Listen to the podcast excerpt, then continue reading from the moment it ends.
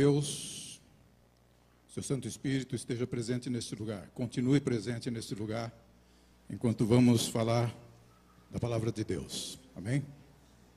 Gratos a Deus somos por, ser, por Ele ser fiel a nós.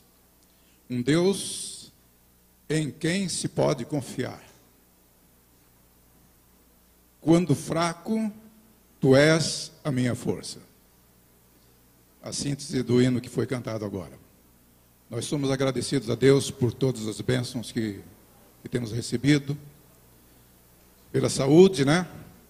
Eu, como os irmãos sabem, eu estou aqui, eu fui vítima da, da praga, né?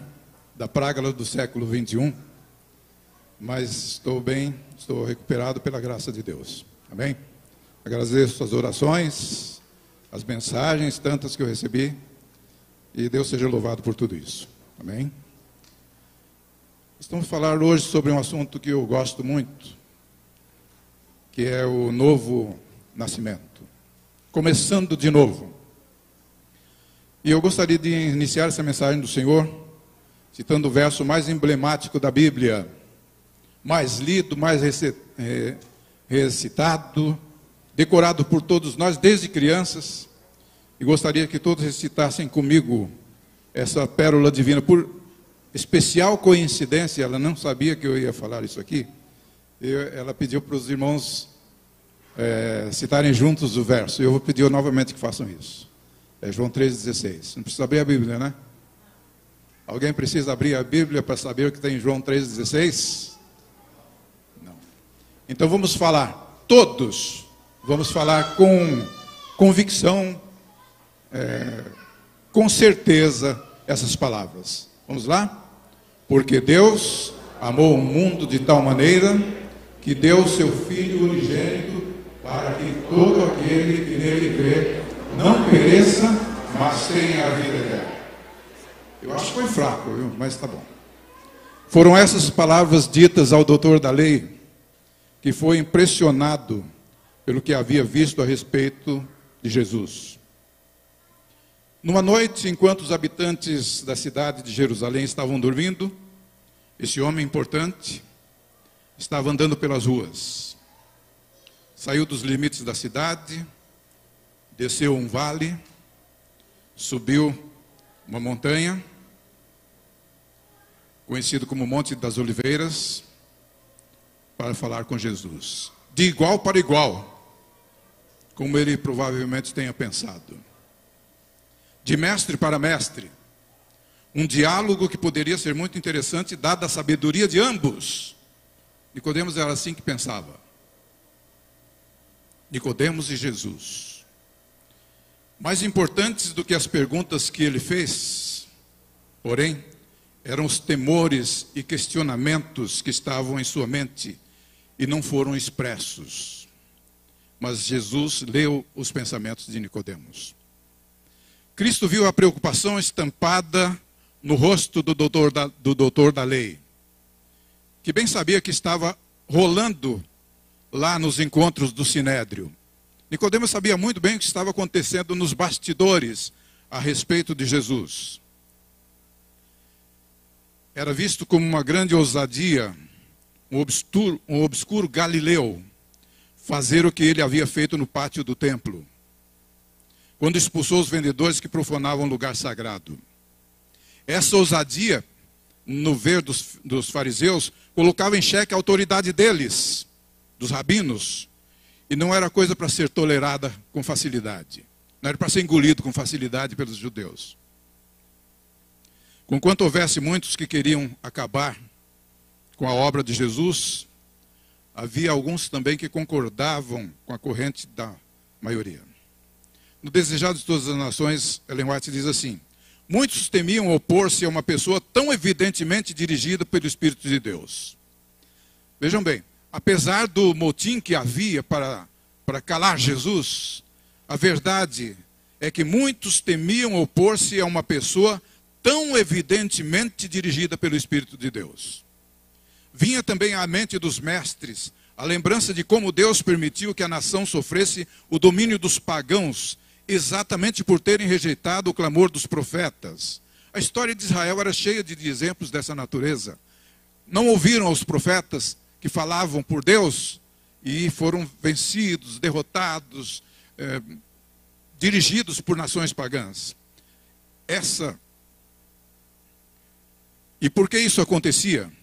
Pela obstinada rejeição às repreensões vindas de Deus. Muitos temiam que, conspirando contra Jesus, os sacerdotes e principais estivessem seguindo os passos de seus antepassados e trouxessem sobre a nação novas calamidades. Nicodemos compartilhava desses sentimentos. Com, quantos, com quanto muitos quisessem é, excluir Jesus, eliminar Jesus, a sua influência, o seu trabalho, a sua missão, muitos pensavam: puxa vida, já aconteceu coisa semelhante lá no passado, que nós não, a nação não ouviu os profetas e elas foram vencidas, a nossa nação foi vencida e foi dominada por nações, nações pagãs.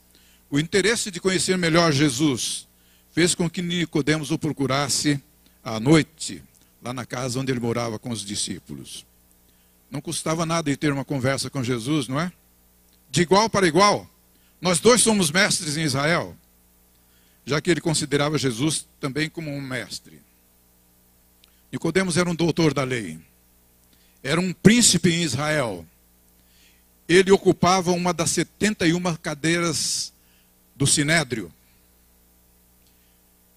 Ellen White diz a respeito dele o seguinte: possuía esmerada educação e era dotado de talentos acima do comum, sendo igualmente membro honrado do Conselho Nacional. Se bem que instruído e honrado, sentira-se estranhamente atraído pelo humilde Nazareno. Ele tinha acompanhado os últimos acontecimentos com Jesus. Nicodemos ficou impressionado com o zelo de Jesus pela casa de Deus, quando expulsou os vendedores do templo. Alguma coisa incomodava Nicodemos. Conquanto ele fosse esse homem que aqui foi citado, versado na Torá, e possivelmente soubesse de cor todos os textos principais e os inúmeros outros textos da literatura eclesiástica judaica, Nicodemos ficava incomodado diante de Jesus.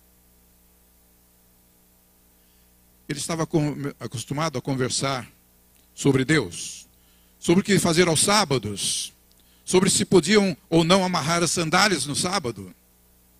Se era correto fazer o que Jesus fez, mandando o paralítico tomar a cama e andar no sábado. Discutiam também sobre como dar os dízimos, com que frequência deviam jejuar. Enfim, era um homem engajado no ofício de mestre em Israel. Enquanto os demais líderes religiosos estavam com medo do que poderia acontecer se a Jesus fosse permitido continuar ensinando o povo, já que a liderança deles estava em jogo, Nicodemos acompanhava o trabalho de Jesus em silêncio. Quando chegou diante de Jesus, Nicodemos fez um grande esforço para parecer natural, para manter seu ar de dignidade. Mas uma estranha timidez tomava conta daquele homem. Nicodemos propôs então o, diálogo, o diálogo. Rabi, bem sabemos que és mestre vindo de Deus, porque ninguém pode fazer os sinais que tu fazes. Depois de falar a respeito de Jesus, depois de elogiar seus dons, depois de falar dos seus milagres, que Nicodemos esperava era que estivesse preparado o terreno para uma sábia discussão, um sábio diálogo. Estivesse preparado para a entrevista que ele queria ter com Jesus. Os elogios caíram no vazio para Cristo, que percebeu a incredulidade de Nicodemos. O doutor da lei reconhecia em Jesus um mestre. Via Jesus como mestre, como alguém importante no contexto de Israel. Mas não o via como Messias, não o via como Salvador. Jesus não se demorou na troca de elogios. Ouviu Nicodemos, fixou fixamente, olhou fixamente em seus olhos e disse: Nicodemos, o que você precisa fazer é nascer de novo. Você não precisa discutir nada comigo. Você não precisa de conhecimento teórico. Você não necessita de satisfazer sua curiosidade. Você não precisa de mais nada a não ser começar tudo de novo. Não é uma coisa simples, né? Um ancião, um líder de Israel, um membro do sinédrio, ouvir de Jesus que ele precisava nascer de novo. Ele ainda tentou, mas como pode um homem nascer de novo sendo velho? Não, não era esse tipo de nascimento que Jesus queria dele. Era começar de novo. Era recomeçar pelo lugar certo. Nós muitas vezes andamos léguas e léguas e quilômetros e quilômetros sem ter entrado pelo caminho certo. De repente percebemos que estamos indo para outro lugar. Nascer de novo significava nascer aos pés de Jesus. Nascer em Cristo. Começar com Cristo. Caminhar com Cristo. Andar com Cristo. Na sequência da conversa, Jesus apresentou ao doutor da lei alguma coisa sobre seu reino. E nos versos 14 e 15 de João, a Escritura relata as palavras do Mestre. E como Moisés levantou a serpente no deserto, assim importa que o Filho do Homem seja levantado, para que todo aquele que nele crê não pereça, mas tenha a vida eterna. E Jesus repetiu essa mesma frase no verso seguinte: Porque Deus amou o mundo de tal maneira que deu seu Filho unigênito para que todo aquele que nele crê não pereça, mas tenha a vida eterna. Essa frase repetida com tanta clareza, por duas vezes em um pequeno espaço nesses dois versos, parecia fazer-se necessária, necessária aos olhos do mestre para que todos, em todos os tempos, em todas as nações, pudessem sempre saber a respeito da missão de Jesus. Outra lição a tirar desse precioso versículo é que a graça de Deus manifestada na cruz não tem favoritos. Todo aquele que crê. Todos os que creem em Jesus encontrarão a vida em Jesus. Todo aquele que nele crê. Todos os que creem em Jesus. Ele é o nascer e é o renascer. A vida está em Jesus. A graça é inclusiva. A graça agrega. A graça busca, aproxima. A graça salva. Nos capítulos 3 e 4 de João, encontramos duas parábolas vivas na história de duas pessoas. Nicodemos, aquele de quem estamos falando, e a mulher samaritana no capítulo seguinte, no capítulo 4 de João. Eram duas pessoas completamente diferentes uma da outra. Uma dessas pessoas, Nicodemos, provocou o encontro com Jesus. Ele levantou-se, sozinho, ansioso, interessado, e foi procurar Jesus.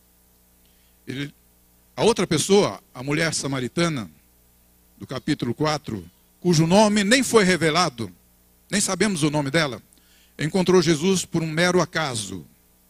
Se é que há acasos para Deus, não é? Às vezes, coisas nós, que nós consideramos acaso são providências de Deus, são o caminho de Deus. Duas pessoas de raças diferentes, de religiões diferentes, de reputação diferente, de gênero, de nível social, de locais diferentes. As duas pessoas encontraram-se com Jesus distantes da multidão. As duas pessoas sentiram o encontro como desconcertante e transformador. Quem não gostaria de ter encontrado, ter se encontrado com Jesus um dia? Né? Quem não gostaria de ter conversado face a face com Jesus? Essa mesma coisa que eu estou falando aqui, esse mesmo sentimento até maior, atingiram Nicodemos e a mulher samaritana. No primeiro encontro, Jesus apresentou ao doutor da lei alguma coisa sobre seu reino e a necessidade de um novo nascimento, da água e do espírito.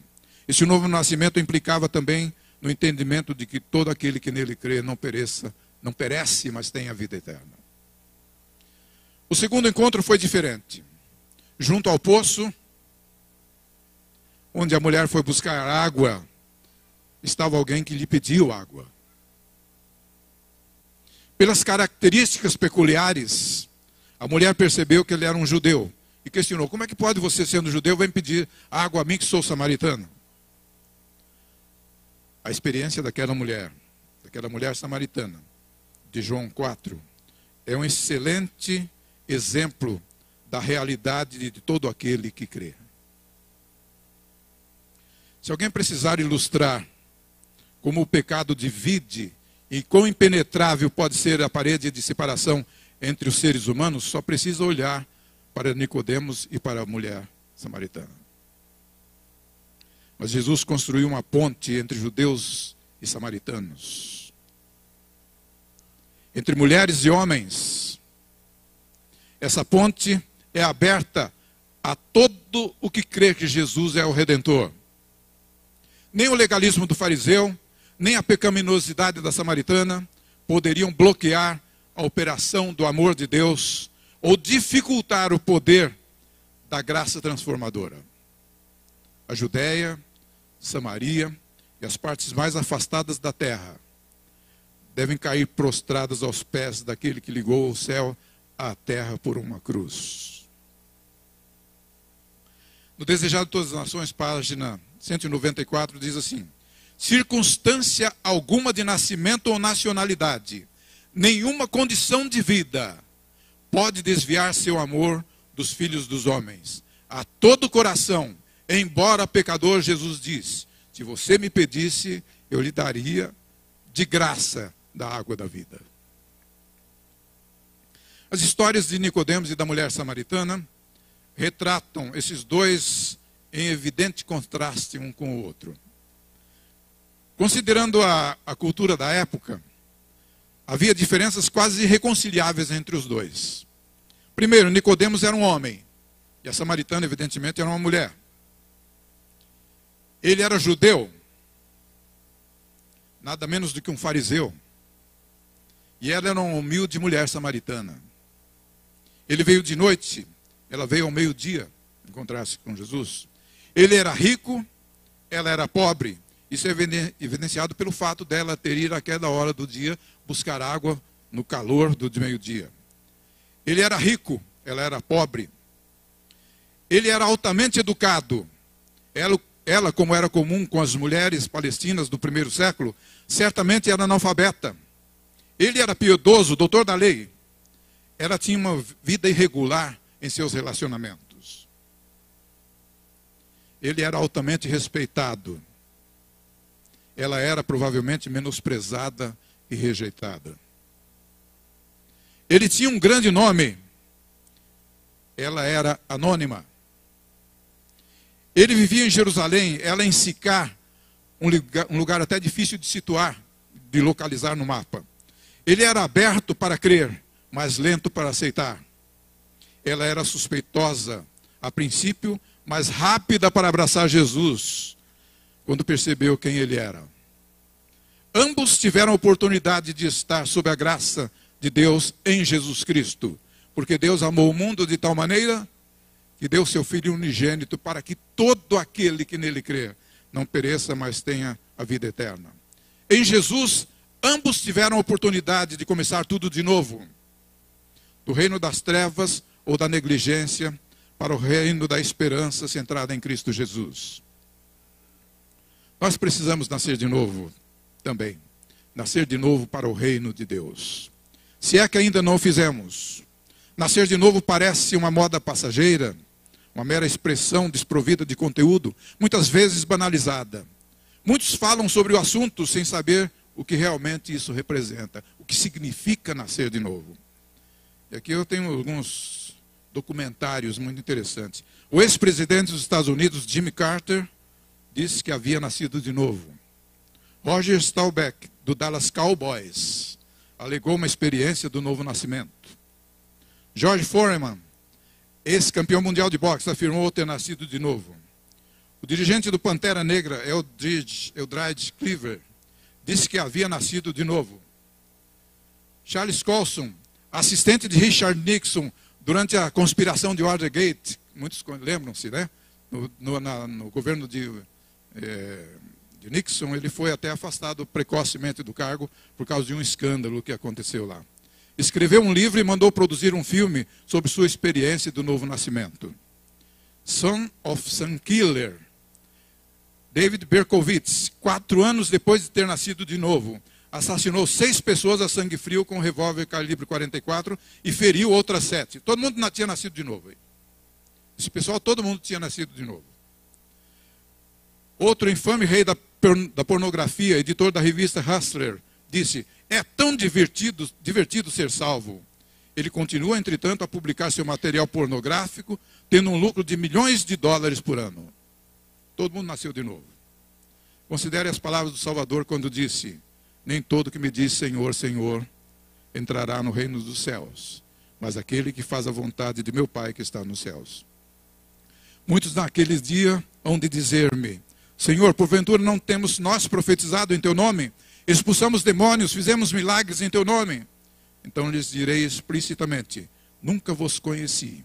Apartai-vos de mim, vós que praticais a iniquidade. Não existe pessoa viva que possa saber ao certo se estará viva daqui a cinco minutos. Ninguém possui ossos de aço, pulmões de ferro. Deus diz a todos nós: és pó e ao pó tornarás. Que privilégio é aceitar o convite de Deus enquanto o tempo existe. Como Rei dos Reis, Ele nos convida a nos tornarmos seus súditos. Mais que isso, ele nos convida a nos tornarmos filhos do Rei. O momento de nascer de novo, de começar tudo de novo, pode ser hoje. Não é uma coisa tão simples. E é impossível para o homem. Ele não pode transformar-se, nós não podemos nos transformar. Ele não pode fazer o bem, porque sua natureza é má. Já perceberam que muitas vezes nós pensamos que estamos prestando o melhor serviço do mundo e de repente percebemos que jamais devíamos ter começado aquele trabalho. Nós somos assim. Quantas vezes nós fazemos alguma coisa e falamos, puxa, que coisa. E o resultado é bem o contrário. Nós somos isso. Nós somos. É, é, eu sempre gosto de repetir a frase, frase de um filósofo que diz assim: Nós somos uma feliz exceção do nada. Jesus é tudo. Deus é tudo. Nós somos uma feliz exceção do nada. Pela graça de Deus, não somos nada. Né? Nós deixamos de ser nada. O momento de nascer de novo, de começar de novo, pode ser hoje.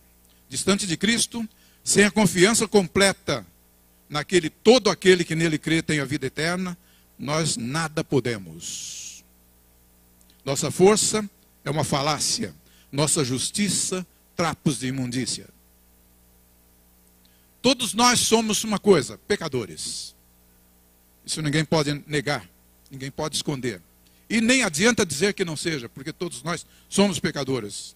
Supondo-se que na média, cada um de nós pecasse uma vez por dia, durante 60 anos, considerando de quatro em quatro anos um ano bissexto, nós teríamos cometido 21.915 pecados. Por esse motivo, todos nós precisamos nascer de novo. Nascer de novo implica em rever antigas convicções, em voltar para o lugar certo e começar pelo caminho que é Jesus. Ninguém vem ao Pai se não for por meu intermédio, disse Jesus. Nascer de novo implica em renunciar a verdades não tão verdadeiras e buscar Jesus, que é o caminho, a verdade e a vida. Nascer de novo é aceitar a água da vida que Jesus ofereceu à samaritana, que a aceitou cheio de entusiasmo e cheio de alegria. Nascer de novo é deixar de olhar para exemplos humanos e olhar para Cristo, o autor e consumador da nossa fé. Nascer de novo é reconhecer-se indigno, pecador, impossibilitado de chegar aos céus e entregar a vida nas mãos perfuradas do Filho de Deus. Cada vez que uma criança nasce, acende maravilhoso, acontece maravilhoso milagre de Deus. A criação foi um milagre. Deus demonstrou seu grande amor, seu grande poder, quando por meio de sua palavra a criação foi efetuada. Mas há um milagre ainda maior do que esse. Ainda mais poder do que foi demonstrado na criação foi manifesto quando Deus se tornou um homem, foi pregado numa cruz e abriu a porta para pecaminosos e perdidos seres humanos serem recriados sem pecado. Esse foi o maior de todos os milagres. Ser um cristão significa muito mais do que meramente mudar sua maneira de ser. Cristo não disse a Nicodemos que virasse uma nova folha. A Bíblia diz que devemos nascer de novo. E essa mudança vem de dentro. Temos visto homens e mulheres drasticamente mudados, é, quase de um momento para outro. Ainda parecem quase os mesmos, mas são novas criaturas, são novas pessoas, são novos homens, novas mulheres. Falam acerca de novos assuntos, suas ações são diferentes, seus gostos, suas preferências, suas inclinações mudaram. Um dia em breve, a porta da misericórdia será fechada para sempre. Será tarde demais para você, para mim, para nós mudarmos de vida. Falando, da, falando daquele tempo, a Bíblia diz o seguinte: continue o injusto fazendo injustiça, continue o imundo sendo imundo, o justo continue na prática da justiça e o santo continue a santificar-se.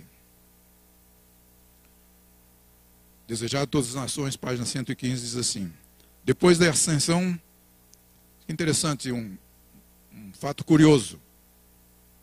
Depois da ascensão do Senhor, quando os discípulos foram dispersos pela perseguição, Nicodemos tomou ousadamente a dianteira.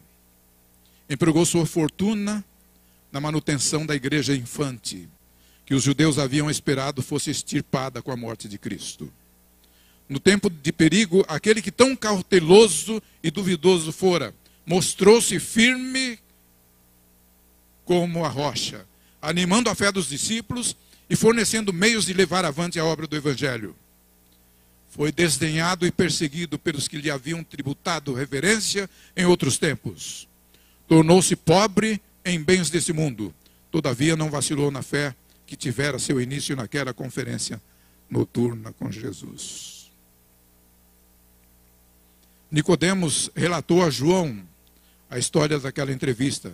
E por sua pena foi ela registrada para a instrução de milhões. É? Interessante, Nicodemos foi ele que testemunhou a João e que fez com que João escrevesse esses maravilhosos capítulos. As verdades aí ensinadas são tão importantes hoje em dia como naquela solene noite da sombria montanha, quando o príncipe judeu foi aprender com o humilde mestre da Galileia o caminho da vida desejado 115. Que privilégio é aceitar o convite de Deus. Como Rei dos Reis, Ele nos convida a nos tornarmos seus súditos. Mais do que isto, Ele nos convida a sermos filhos do Rei. Depois da Segunda Guerra Mundial, uma jovem professora americana foi para a Europa em um programa de intercâmbio de professores e lhe foi dada uma classe de meninos pequenos. Eles eram cheios de vida e de energia. E nem sempre era fácil manter a disciplina na escola, não é, professoras? Não é fácil muitas vezes, né? Eles eram cheios de vida e de energia. Havia um garotinho de olhos azuis que se assentava na fileira da frente e parecia ser diferente dos outros meninos. Era muito alegre, mas sempre que havia uma briga no pátio, do recreio, ele não se envolvia. Sempre se oferecia para ficar depois das aulas e ajudar a professora em qualquer trabalho que houvesse na sala de aulas. Ela estava profundamente impressionada com o garoto. Um dia depois das aulas, ela disse: Johnny, você parece tão diferente dos outros meninos. Deve ter pais maravilhosos. Não quer me levar à sua casa para que eu possa conhecê-los? Gostaria muito de conhecer seus pais. O garotinho inclinou a cabeça e não respondeu. Ela pensou que talvez seus pais fossem pobres e que ele poderia estar envergonhado de ter levado a professora ao seu humilde lar. Se você não quer me levar à sua casa, por que não traz seus pais aqui para que eu possa conhecê-los? Perguntou a professora.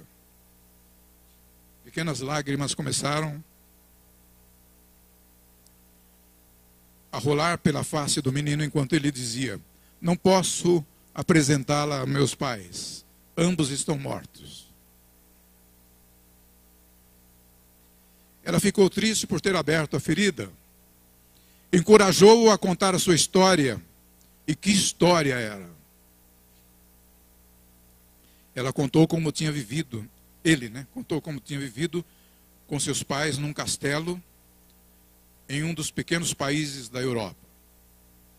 Seu pai era um príncipe. Mas veio a guerra e com ela todos os horrores. Um dia, um exército inimigo marchou para o palácio e prendeu seu pai e sua mãe. Enquanto eles os levavam embora, ele seguia atrás, o garotinho ia atrás. Depois de caminhar uma certa distância, o pai de Johnny pediu permissão para falar com o filho. O oficial comandante deu-lhe cinco minutos. Sua mãe correu para ele e segurou nos braços enquanto chorava. Então meu pai aproximou-se, ficou em posição de sentido, bateu os calcanhares e fez continência, disse Johnny, a professora. Fiquei em posição de sentido. Bati os calcanhares e retribuí a, a, a continência como ele sempre me, me tinha ensinado. Então, ajoelhando-se, meu pai me disse: Meu menino, esses homens vão levar-nos embora e vão matar-nos. Mas eles não estão interessados em crianças. Fuja para o lugar mais longe possível. Quero lhe pedir apenas uma coisa. Nunca se esqueça de que você é filho de um príncipe. Haja sempre como filho de um príncipe. O capitão deu a ordem, meus pais começaram a marchar estrada abaixo. Vi os soldados erguerem suas armas, ouvi os tiros, vi a mãe e meu pai caírem no chão. Virei-me e fugi. Durante dias viajei de um lugar para outro. Pessoas bondosas me ajudaram. E agora encontrei uma família que está cuidando de mim. Professora, a senhora não sabe porque eu sou diferente. Meu pai era um príncipe. E eu não posso desonrá-lo. Que Deus é o nosso. O que nós temos que cuida de nós, a quem devemos nossa vida. Não é um príncipe que foi morto a tiros pelos soldados. É um príncipe que morreu no Calvário para a nossa salvação. Amigos, nós também temos essa grande responsabilidade. Nós somos filhos do Rei. E nós precisamos mostrar-nos dignos de ser filhos do Rei.